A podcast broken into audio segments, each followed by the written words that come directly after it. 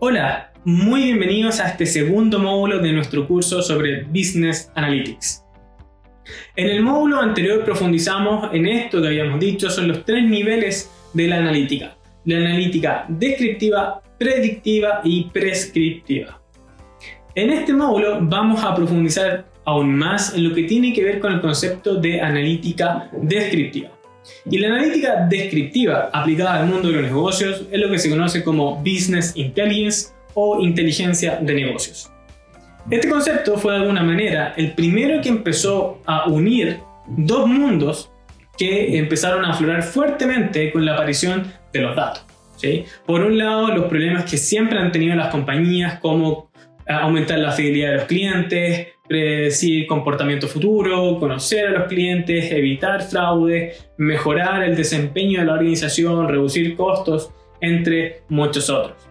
Por otro lado, a fines de la década de los 80 empezaron a aparecer diferentes software que empezaron a ser adoptados por las compañías, tales cuales como los ERP, las bases de datos y esencialmente lo que se conoce hoy día como los data warehouse.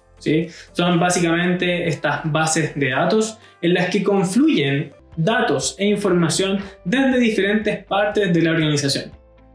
Aquí el principal desafío es cómo nosotros podemos integrar información que viene desde diferentes áreas, la cual tiene probablemente diferentes formatos y diferentes objetivos, en un solo lugar, de forma de que la organización tenga centralizada la información necesaria para poder tomar decisiones y registrar de forma adecuada los efectos de las decisiones y probablemente las campañas que están implementando.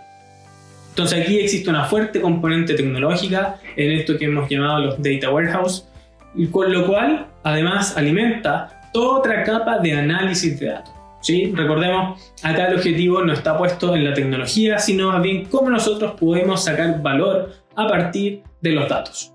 Y esto fue esencialmente lo que empezó a juntar bajo un concepto eh, el Business Intelligence, es decir, problemas que tienen las compañías con además tecnologías que empezaron a ser adaptadas fuertemente en el mundo por las organizaciones. Entonces, de alguna forma, el Business Intelligence lo que nos trae es una manera, una suerte de metodología, un proceso con el cual nosotros podemos explotar esos datos y sacar información sacar utilidad, obtener conocimiento para poder tomar decisiones más informadas.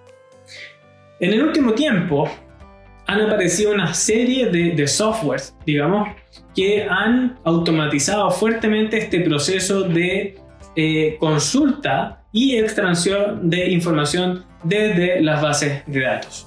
Estos software como Power BI, Tableau, Pentaho, QLikeView o el reciente Data Studio de Google, lo que permiten es que personas que no necesariamente conocen cómo extraer información desde una base de datos, relacional o no relacional, puedan hacerlo a través de un software que a través de opciones nos permite extraer datos, consultarlos y visualizarlos al resto de la organización. Ahora el objetivo nuevo es poder comunicar tendencias y patrones de forma clara y específica para que el resto de la organización los pueda comprender. De hecho, acá en el mundo de inteligencia de negocio, uno de los principales conceptos que hay, una de las principales tareas que tienen los analistas es el desarrollo de estos cuadros de mando o dashboards. Los dashboards son básicamente una representación en donde uno agrega diferentes fuentes de información visualizada de diferentes maneras. Y estos dashboards deberían tener al menos cuatro atributos. Ser útiles, es decir, visualizar de alguna manera información que está alineada con los objetivos y los KPIs que se estableció la organización.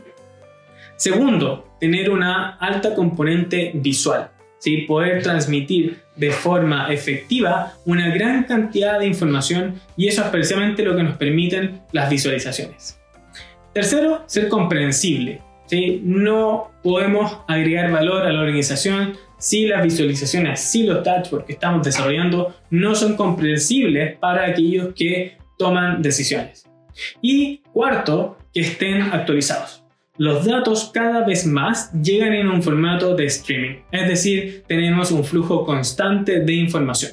Podemos pensar en toda aquella industria que tiene información sensorizada, en donde tenemos información probablemente segundo a segundo, o incluso en empresas como el retail, donde tenemos una gran cantidad probablemente de compras segundo a segundo. Por tanto, los KPIs y los indicadores deben ser actualizados constantemente. Gracias a estos nuevos software que han aparecido en la industria, estas cuatro, digamos, características de los dashboards son fácilmente logrables.